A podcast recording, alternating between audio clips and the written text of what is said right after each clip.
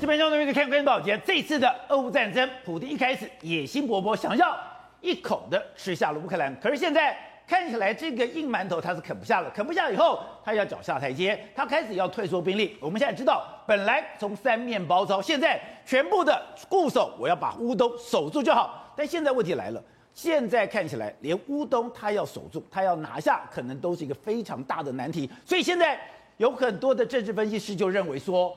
普丁现在变成一个政治僵尸，他现在的兵源越来越少，他的整个装备一个一个的毁坏，他如果要整个控制乌克兰已经不可能了，甚至他现在要平安撤退，要看两个人的脸色，当然就看到要看美国总统拜登的脸色。拜登之前就讲了，他说。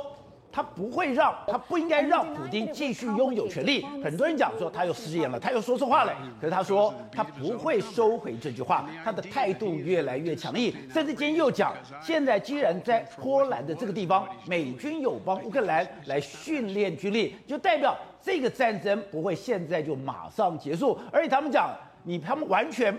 不相信，先普丁说的，他要和谈，他要退缩他的兵力，因为他们认为说，那根本就是一个重新的战略布局。所以现在美国到底怎么看待普京？而普京目前处境到底如何？今天普京真的能够平安下庄吗？好，我们今天请到起来，并对大家非常熟悉的财经专家黄松松，你好，大家好。好，这是美岛电视报董事长吴子嘉。大家好，好，第三位是已经走遍大大小小战地的资深媒体人梁东明，东明你好，大家好，好，第四位是资深媒体人姚慧珍，大家好，好，第五位是时事评论李正浩，大家好，好，第六位是资深媒体人黄伟汉，好，这个好，观众朋友大家好，好，待会呢，商周的总主笔吕国珍也会加入我们的讨论，是哦，是。一开始的时候，哎，看到普丁，哎，野心勃勃，好像整个乌克兰斗地离开，可是没想到碰到了一个大麻烦，现在你看到在这和谈代表讲，我们要从基辅撤军了，对，我们要退缩了，我们要收缩兵力了。可是美国说，千万不能相信普丁，对，真的不能相信他吗？他现在以退为进吗？他要重新战略布局吗？还有可能有一个新的战事吗？还有，今天很多的访问里面，大家现在都不看好普丁了，对，认为他已经变成了一个政治僵尸。而且在二月二十四号，普京入侵乌克兰前，他是俄罗斯撒谎。就打到目前为止，他人家已经说他已经沦为政治僵尸，甚至说他现在躲在哪里？躲在核掩体里面。为什么躲在核？他躲在核掩体？为什么躲在核掩体里面？有几个意义。第一个，他可能要发动最后的核武，但是不敢的话，他躲在核掩体，表示他非常没有安全感。所以说，他不是只有国外的压力，对，他现在内部压力越来越大。对，所以就讲的，现在对乌克兰讲，没有想到乌克兰只会做飞机大炮，对，而且他的飞机大炮有很多也要来自西方的这些零件，是，没有的话也做不出来，更不用讲十一住行。有一个人讲。他要急着去买这个球鞋，对，为什么？俄罗斯不会做球鞋，没错。而且你看哦，最最近的俄罗斯跟乌克兰的这个谈判里面来说，我们发现到一个状况哦，你会注意到俄罗斯的态度是越来越软哦，然后乌克兰的态度是越来越硬哦。你知道，事实上俄罗斯他，我觉得当然人家说不要相信普丁，普丁一开始在这个谈判的时候，他就说，哎，我们准备从从基辅啦，还有这个切尔尼戈夫，我们要撤军。可是你看到吗？美国怎么说？我们拭目以待。看到实际行动时，我们不会相信俄罗斯声明的每一个字，完全不相信。对，这是拜登说的，欸、就代表我完全不接受现在和谈的呈现的文字。没错。然后后来布林肯说，没有看到俄罗斯实质的进展的时候，所谓从基辅撤兵可能只是一种欺骗手段。然后他还讲啊，他去年也讲，对，他要撤军，他有撤吗？对，那你看五角大厦说什么？少数俄罗斯离开基辅周边，好像是在重新布局，而不是大规模的撤退。而普丁仍想占据整个乌克兰。你看美国这样表态就算了，你看连泽伦斯基，泽伦斯基都说，哎、欸，乌克兰没有那么天真啊，只有具体的结果才可信。然后，哎，现在反而是美国跟乌克兰他们态度似乎是慢慢的强硬起来，要你普京真的拿出实际的这个作为来。所以，现在普丁虽然他还在虚张声势，对，可是被看穿了吗？还有，他现在一面讲他要撤退，让人家最不解的是，你干嘛一面的说你要撤退，对，一面的又狂轰滥炸，对，而且。你狂轰滥炸的目标根本就是贫民区，没错。实际上，人人家就说了，你普丁是所谓的核战两手。那果然，今天就有非常多证据，包括在尼古拉耶夫。尼古拉耶夫来来说的话，这是一个被轰炸之后的这个办公大楼。抱歉，他之前是没有这个洞的。这是办公大楼。对，他是因为被轰炸之后，整个洞这样穿穿出穿出去。你看，你说你要和谈，对，你说你要撤军，结果。你居然把尼古拉斯耶夫的这个办公大楼炸成这个样子，大楼放炸成这个样子，然后炸成这样子，你看整个当场还有灰飞烟灭的这个情形。你看人家就拍到，就从上面看到，你看这个烟尘，你看扬起来的时候，你就知道这个爆炸威力到底是有多大。可是好，你炸这样的话，这就死亡了，约莫是十二个人死，三十三伤的这个状况。但是呢，这个尼古拉耶夫州的州长就说，他觉得说，你轰炸这个人，基本上你已经放放弃占领了尼古拉耶夫了。因为如果你要占领的话，你应该把这个地方当成是你的办公室你的基地。那你占领了，你把它炸掉的时候，可能你某种程度来说，你不会占领这个尼古拉耶夫。那除了这个之外，你看，所以现在。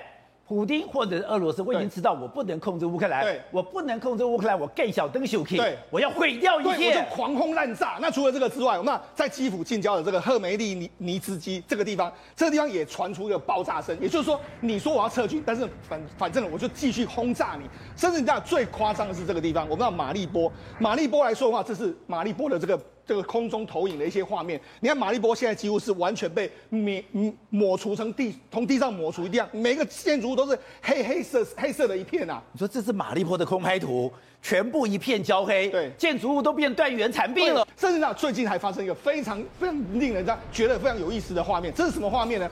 俄罗斯的西南城市，在俄罗斯境内哦，一个叫哥呃贝尔哥罗德这个地方，宝杰娜晚上的时候，居然他们这个地方遭受到空袭。这空袭是来被炸了，被炸，这在俄罗斯境内哦，不是在基辅境内哦，在俄罗斯境内的时候，居然有飞弹就直接打到这个地方，打到这个地方来来说啊，这个地方距离哈尔科夫约莫是约莫是四十呃六十公里左右。那为什么炸到这个地方？因为传言说他们呃乌克兰军方炸的这个地方是俄罗斯的临时军营，我炸你的军营。所以他现在乌克兰是啊进行一个反攻的这个局势哦，你知道非常有意思。那除了这个之外，你知道我们知道前一阵子不是有在别尔江斯克有一个这个运输舰被击沉吗？对，人家就说今天这个乌克兰军队发射的这个飞弹跟这个别尔江斯克的这个船被击沉的飞弹是同样一颗。这个是什么？托奇卡。托奇卡的话，这个北约叫做圣甲虫的这个飞弹，圣甲虫，它是短程的这个导弹导弹哎弹道飞弹，它这个这个射程大概是七十到一百八十五公里左右，然后它可以搭载说。传统的弹头啦，生化的弹头，还有这个电磁脉冲的这个弹头，它最高可以用十万吨的这个当量。好，那除了这个之外，我们就讲嘛，事实上现在呢，乌克兰真的开始反攻，这是在什么特罗特罗斯加涅兹的这个地方，加涅兹这个地方，这个地方是在苏美以南的这个城市，就没想到俄乌克兰已经说我们已经光光复了这个城市。现在俄国跟乌克兰两军的士气天差地远。对，现在俄罗斯的士气几乎被打趴了。对，但是哎。现在乌克兰的士气越打越旺。没错，最近发生一件事情，这是一个乌克兰的士兵在接受媒体的访问的时候，他说了一件事，发生在基辅的近郊叫努基亚尼夫卡这个地方。宝杰发生什么事呢？他说了，我们一开始呢就要跟这个俄罗斯军队交战的时候，注意哦，俄乌克兰只有一台坦克，俄罗斯有三台坦克，哦、就准备要开始开始攻击的时候，他们想说，哎，你们有三台坦克，那我们就派一台无人机飞上去，就飞上去的时候，哎，开始双方交火之后，你知道乌克兰一一台对三台，他想说我完蛋了。就没想俄罗斯好像看到这个无人机开始害怕，你知道他们三台坦克居然要开始后退，后退之后后撤之后就没想后撤的同时呢，他们似乎是卡在这个泥泞里面动弹不得，就卡住了，动弹不得之后他们怎么办？最后他们三台车的所有的士兵逃，汽车逃全跑了。所以呢，这个乌克兰的士兵就说：“哎、欸，我原本出去这个攻击的时候，我只有一台坦克，就回来之后居然变了四台坦克。所以呢，虽然他有很多这个 T 三的啊 T 七二 B 的这个坦克军车全部都在回来。”一台变成四台，所以你要知道说，整个俄罗斯的军队到底士气有多低迷。你跟一交战的时候，他马上就跑掉了。不是，所以后来居然还要出动怪手，对，才能够把那些俄罗斯的这个战车对拖回去。没错，这还有另外一个，就是说，因为我们知道俄罗斯的这个战车目前都已经陷到这个泥淖之中，这么惨，陷到泥淖之中的时候，哎，他们根本出不来，很多车子就被丢在这个路边。对，所以。这个是俄罗斯的战车，居然陷得这么深。对，好，那你知道俄乌克兰军方他们就出动这个挖土机嘛，挖土机来拖一车，然后把它拖回来，把它拖回来之后，宝杰你知道，因为他们有非常多这个车子都在这个地方，就那人家后来人家说，你看我们乌克兰，你看大家看这是黑土，对不对？所以说我们乌克兰的黑土不止可以种出什么黄豆、玉米、小麦，我们乌克兰的黑土甚至还可以种出坦克车，你就知道这个是个多荒谬。这俄罗斯的军队真的士气低迷到一个无法想象的这个程度。另外。这一张照片，对，现在也在全世界广泛流传，这也太尴尬了吧？没错，为什么很尴尬呢？第一个，他们这个军卡要走，似乎是要撤退，要撤，因为他们原本在树林里面还有非常多士兵，对不对？就他们要撤退，撤退的时候，你看他们就很多很多士兵没有追上，就没有追上之后，宝杰知道冰天雪地之下，他们居然就把这些士兵丢包在这个地方。丢包？那为什么丢包？因为他们因为是战事不利嘛，战事不利，反正啊。你有没有回去？我就不管你的，我已经没办法管到我同台之间的这个状况。所以那台坦克往前跑，后面还急着跑。对，他们根本完全没办法追上，就完全被丢包在这个地方。好，那不只是这样，宝杰，你知道，事实上最近一段时间的话，俄罗斯的国防部长福明，他去办，他去参访这个，可能很多士兵从前线回来，他们受伤，就你看他去这个医院里面看这些，还给他授授勋章的时候，你看。这些士兵，你可以仔细看他们的表情，他们表情都是非常，几乎是完全呆滞，不知道要怎么样的状况。照理说，看到这个这个国防部副部长，应该至少还要笑一下，就完全没有，脸色脸色非常难看，欸，真的是呆若木鸡对。甚至他后来这个福敏还去参，还去这个这个拜访了一位这个算是在这一次战争中间受伤的士兵。你看这个士兵，看表情表明是表情是这个样子，好像是很不想见到你。或是压力很大的这个感觉，那这个从前线回来的俄罗斯的士兵都是这个样子。这我们反过来看乌克兰，这是在之前在蛇岛，那蛇岛不是有一些军事被俘虏之后，对，他们通过换俘的这个状况回到整个乌克兰。你看见到乌克兰的高官受勋的时候，你看他们的表情是相当相当的开心啊。另外一个，你看泽伦斯基到医院去看这个这个这个受伤的士兵的时候，你看士兵还说：“哎，我们赶快跟你一起合拍。”这个感觉是完全不一样。一个是导播，我们看。这两张照片的对比也差太多吧？对，今天在乌克兰我是伤兵，对，今天总统来了以后我非常开心，我们还要合照，对，结果就看到今天国防部长来看的时候，他根本就眼神死了，完全似乎是不想理你，不想看到你的这样一个局面，所以呢。俄罗斯的军方跟这个目前乌克兰的军方是两边是完全不一样。好，那除了这个，我们现在不是说吗？乌这个普丁已经变成是所谓的政治僵尸，他躲到核掩体。为什么？这是根据这个最近一段时间的莫斯莫斯科当局或者说英国当局他们透露的一些照片，这上面有非常多这个诡异的这个飞行航飞行的轨道，就是有一台这个疑似是绍伊古的这个飞机呢，它最近都会飞到这个乌乌弗拉这个地方乌。乌了乌法这个地方，无法这个地方，人家就说这个地方可能有所谓核掩体的这个地方。哦、所谓的你说最近已经很多天没有看到的绍伊古，对，他的专机居然频繁的来回莫斯科跟乌法之间。对，另外另外一台另外一台专机是什么？疑似是莫这个所谓普丁的专机，它是苏古鲁特这个地方，它也是从莫斯科飞到这个地方，而且它诡异的是什么？诡异是它快要抵达的时候，它会都会把这个雷达关掉。雷达关掉的时候，哎，它到什么地方去？大家根本不知道它还刻意关雷达落在什么地方。但是这个地方呢，过去也是有所谓核掩体。所以人家就说，哎、欸，你绍伊古啦，或者是说普丁来这个地方视察的时候，是不是有可能会未来会要躲到这个地方？是躲起来了。对，那你到底是为了要发动核干核弹呢，还是因为你要躲这个目前你根本无法躲这个处理这个局面？我认为政治僵尸的普丁现在真的陷入一个困局了。好，这样刚刚讲的是，现在对普丁来讲，我紧波罗腿波波，我现在干嘛？我只能用狂轰滥炸来发泄我的情绪。那现在我的步兵力回到了乌东，可是我们仔细看哦。被狂轰滥炸的最主要的几个城市，像哈尔科夫、像马利坡、像整个顿内茨克、卢甘斯克这几个地方，可他觉得怪是这几个地方不是都讲俄罗斯语吗？这些俄罗这个过去不是都跟俄国关系最好的几个区域吗？怎么普丁你在轰炸乌克兰的时候，这原来最亲近你的、跟你同文同种的、跟你讲一样语言的，反而受到？最大的攻击嘞，普丁弄巧成拙嘛，因为他原本以为这些人会喜迎王师嘛，结果呢完全没有，结果现在变成这群人变成抵抗普丁最强硬的一批人啊！我就跟你看右边这张图，这个图不是蓝绿板块分布图，这是乌克兰有做过调查，哎，他们愿意支持乌俄罗斯话当做母语的比例，你看整个乌东地区都是八十几趴，对，整个南部都是七十几趴、九十几趴，哎。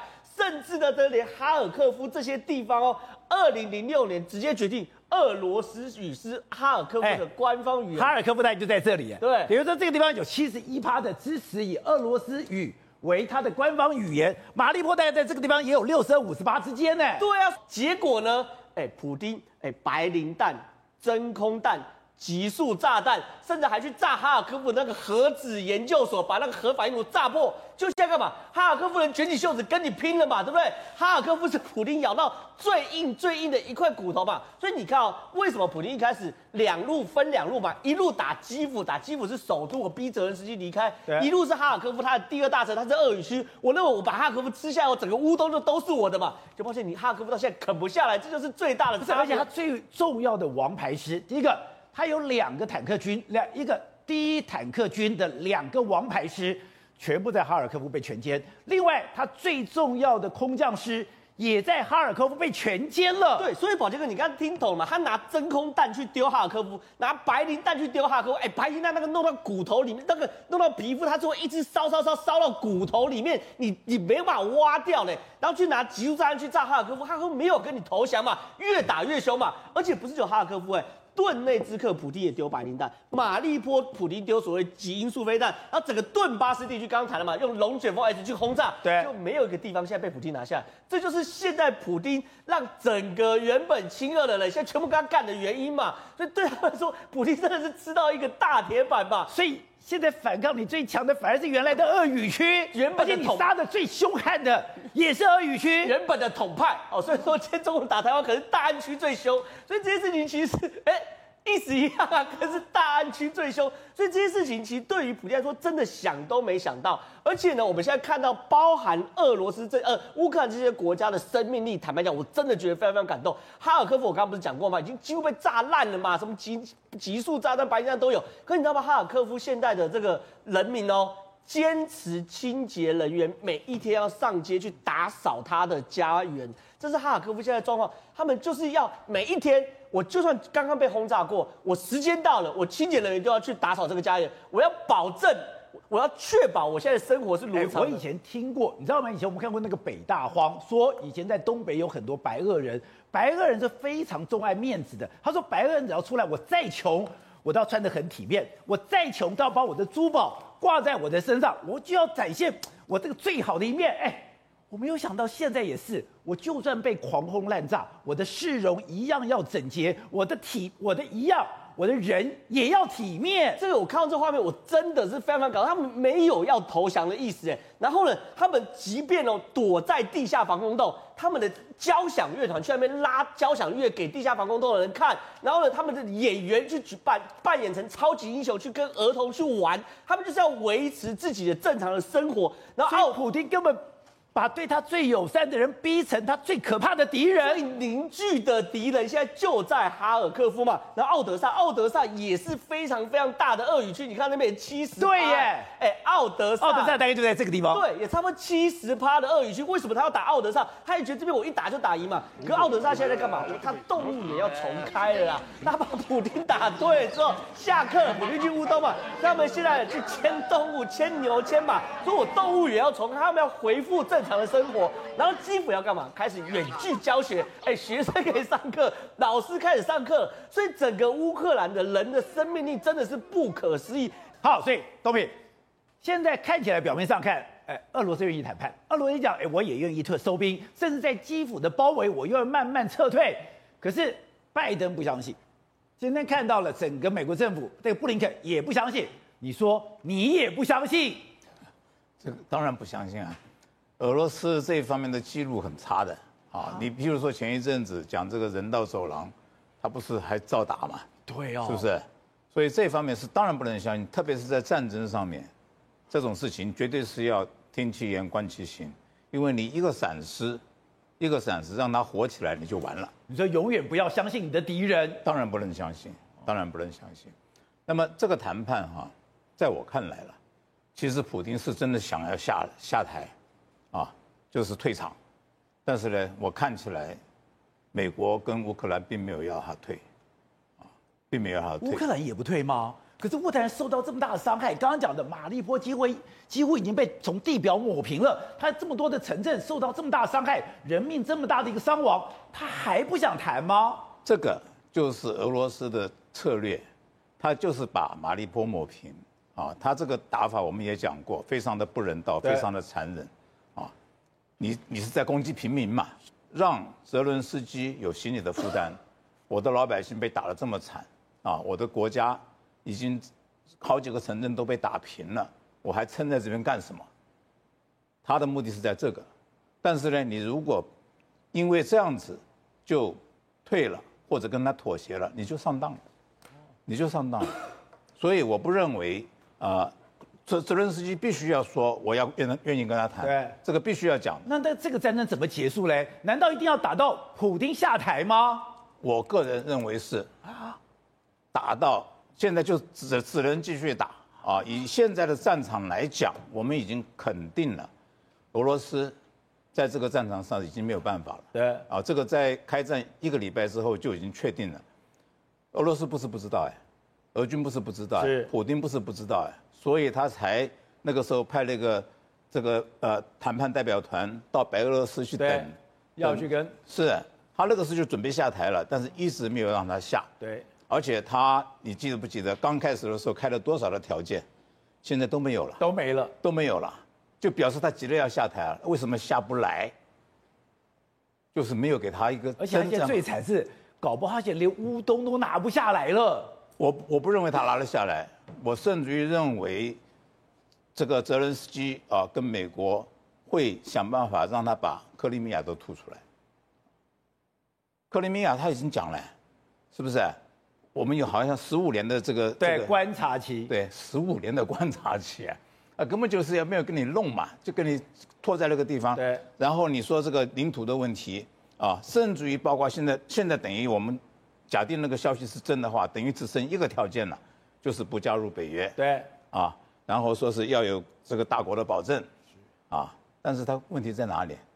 我这个还要全民公投哎，是不是？就算是谈成了，我还要全民公投哎，这个条件算是条件吗？就算。单就这个条件来讲啊，已经是没有任何让步了。嗯，因为乌克兰本来就没有加入北约。对，北约到现在也没有让他加入啊，是不是？那对于普京来讲，这是个很尴尬的状态，他也退不下来，退不下来呢，那他要打，真的打不下去。我不认为打得打得下去。我们在这个分析了很多，他这场战争，他是打了一个他没有想到的战争。对，那继续打下去的话，乌克兰啊，就用现在的打法。不要再做任何改变了啊！一个东西没有坏，你不要去修它嘛。对，你就用这个打法，一点一点一点，你会把俄罗斯军队在乌克兰境内就打败，全部歼灭吗？我认为可能性是绝对存在的。好，所以惠珍，现在对于普京来讲，他可能最大的问题在国内又开始要燃烧了。所以你讲说，哎，原来他什么都做不出来，他现在汽车已经没有了，他现在连药都没有了。对，更可怕的是，之前他不是说，哎。卢布我还升了吗？我卢布还是可以用吗？那你现在买我的天然气跟石油，你要用卢布，甚至说我要还我的国债，我要用卢布。现在没有了。现在《华尔街日报》已经讲得非常清楚的，它卢布能升能涨是你自己操作的，你卢布在全世界根本就是废纸了。是，事实上，《华尔街日报》特别去讲到，他说这个是由央行控制之下的一个昏迷状态。它是控制的，控制的。为什么控制？你看哦，这个卢布的走势图，在三月七号的时候，一美元对上那个卢布，都可以换到一百五十卢布哦。所以其实贬值最厉害的情况。结果最近，哎，卢布开始走强了。现在目前为止，一美元大概可以换到九十八卢布。那为什么你会觉得卢布开始走强？对，最主要原因竟然是他们要求他们现在所有的能源出口商，你能用。出口商就是你卖能源给人家，那人家欧美是不是要要给你美金嘛？对。你收了美金之后，强制你八十趴的美金要拿来买你的卢布，所以你只要搞出这一招，强迫他们自己那个能源出口商，你收到外汇的同时，你一定要把外汇的八十趴拿来转成自己的。所以他本来想说，我现在买卖天然气、买卖石油，你要用卢布来交易。德国就说我不要，对，西方世界就说不要，啊，不要没有关系，那我还是拿美金来给你买。拿美金买了以后，你马上去买卢布，去撑卢布。对，他就是强制他们自己国内的出口商去做这件事情。所以你说为什么那个卢布会走强？原来是央行一个调控的一个情况。那事实上，现在整个俄罗斯面临状况就是西方世界呃企业不断的撤出，所以很多年轻人开始会面临到他们认为一个时代的落幕，甚至有年轻人用说我不想回活在大一号的朝鲜 这种的言语来形容。你说对他们来。来讲，现在的俄罗斯就像北韩一样，是，所以他们现在都讲到说，他们纷纷就赶快离逃离哟。这些离开俄罗斯的都是俄罗斯的精英，甚至是俄罗斯非常好的理工人才。对，所以现在俄罗斯的理工人才唱空城，反而让匿名者。长驱直入了，是他们俄罗斯的电工企业协会的一个负责人哦，他说从开战到目前为止，已经有七万名年轻人，而且就是 IT 人才已经离开了俄国。那他们为什么离开？第一个，他们不想要被征召去打仗；第二个，就是他们认为说你这个场战争我完全不认同；第三个是他们认为在这种情况之下，国家是没有前途发展，所以就离开了。结果他还提出警语，更可怕是什么？四月份他预计至少还会有十万的 IT 的人。人才也会离开俄罗斯。那因为俄罗斯他们的一个相关的总理也认为说啊，确实这样人才的失流失非常严重，所以他们就下令就说什么呢？如果你是 IT 相关人才，你有大学毕业，而且你有一年的企业工作经验的话，我你可以免征招，不用去当兵，你知道吗？给人有特色令。这就看出来你的 IT 人才现在跑得多快了。对，那他们现在骇客组织在三月二十五号的时候也公布，公布什么呢？我们已经成功骇入了俄罗斯的央行，我们即将要公布三点五万份的机密文件，所以大家现在俄罗斯的央行对。这么多的机密文件被害了，对，然后他们就说我们在短期之内将会去公布三点五万份的机密文件，就全世界的全部都嗨了，大家都敲碗敲碗说赶快赶快赶快公布。那另外一方面就是还有哪里呢？就是说连呃呃乌克兰境内，我们刚刚不是提到吗？乌克兰境内有一些俄语区吧，所以他们有一些那个提款机里面可能就会说，哎，你要去提钱啊，不是有俄语区或者是乌乌乌语乌语嘛？你要选择，如果你选择是俄罗斯语言的话，它会跳出来的是乌克兰的。国旗哦，等于是告诉你要爱国啊，你不要老是用那个俄俄罗斯语言，所以你就知道在这种人才流失，然后所有国际人才呃，包括骇客组织在协助的情况之下，俄罗斯现在未来的前途真是令人堪忧。对，董事长，这个局面也变化太大吧？也不过才一个多月的时间，普天从整个俄罗斯的撒谎，现在变成了政治僵尸，他真的已经无路可走吗？可是他现在讲啊。我要和谈呢、啊，我愿意撤军呢、啊。那现在乌克兰不是讲我也愿意有谈的可能吗？对，你要知道，普丁的前身的以前的工作是什么？他以前的工作就是克鲁伯，就 KGB 嘛。对。现在所谓的俄国，就俄罗斯情报局嘛。那这个 KGB 的专长，他的职业生涯里面有个重要的一个工一个特质，什么特质你知道吗？什么？就是说谎。他们负责说谎的。全世界最会说谎的单位就是 KGB。那 KGB 是最会说谎的单位，这是第一个特性，你要了解。我们从那个汉和评论那个平可夫里面，对，他昨天分析几点，我觉得非常有意思的东西啊，因为他会俄文嘛，他也懂俄俄国的俄罗斯的军的装备跟军队的，他看出好几个特征。他第一个特征啊，说哎，俄罗斯军人啊，你有没有看到刚刚你看的都是泽连斯基去看那个伤兵，对不对？那普京怎么没有看伤兵？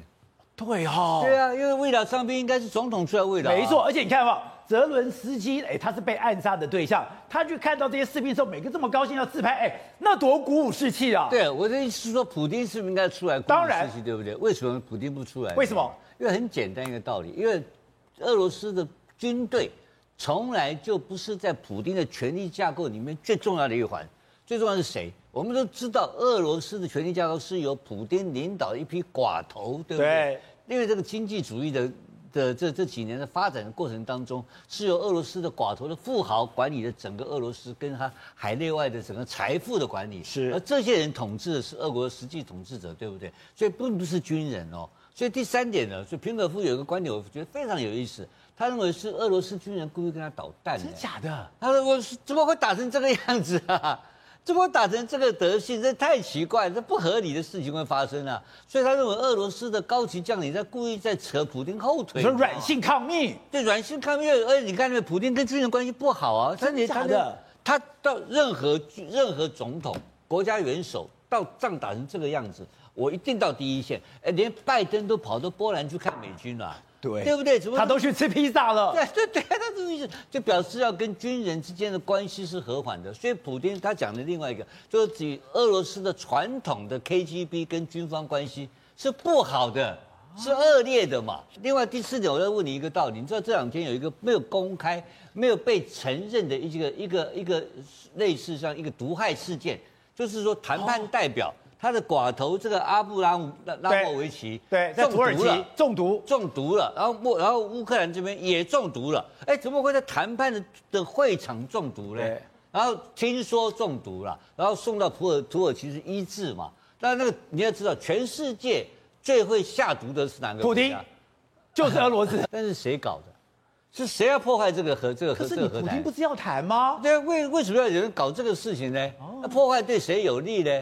因为他要搞这个呃阿布 拉莫维奇，对，给你这些人谈好了，我帮军人吃什么东西啊？他们讲的这个东西哦，我在等，原来是军方在俄罗斯的军方跟俄罗斯的寡头跟普京中间，他们有很强的权力斗争。而且这一讲，所有去暗杀泽伦斯基的这个情报，都是从俄罗斯过去的。俄罗斯的情报能够暗杀到这个将领，这个情这种这种射击能力，这不是一般乌克兰人做得到的嘛？这狙击手是长期训练的嘛？所以这个一定有相关的美军或 CIA 或是呃或是乌克兰特种部队才有办法掌握到这种情报，然后直接枪杀将领。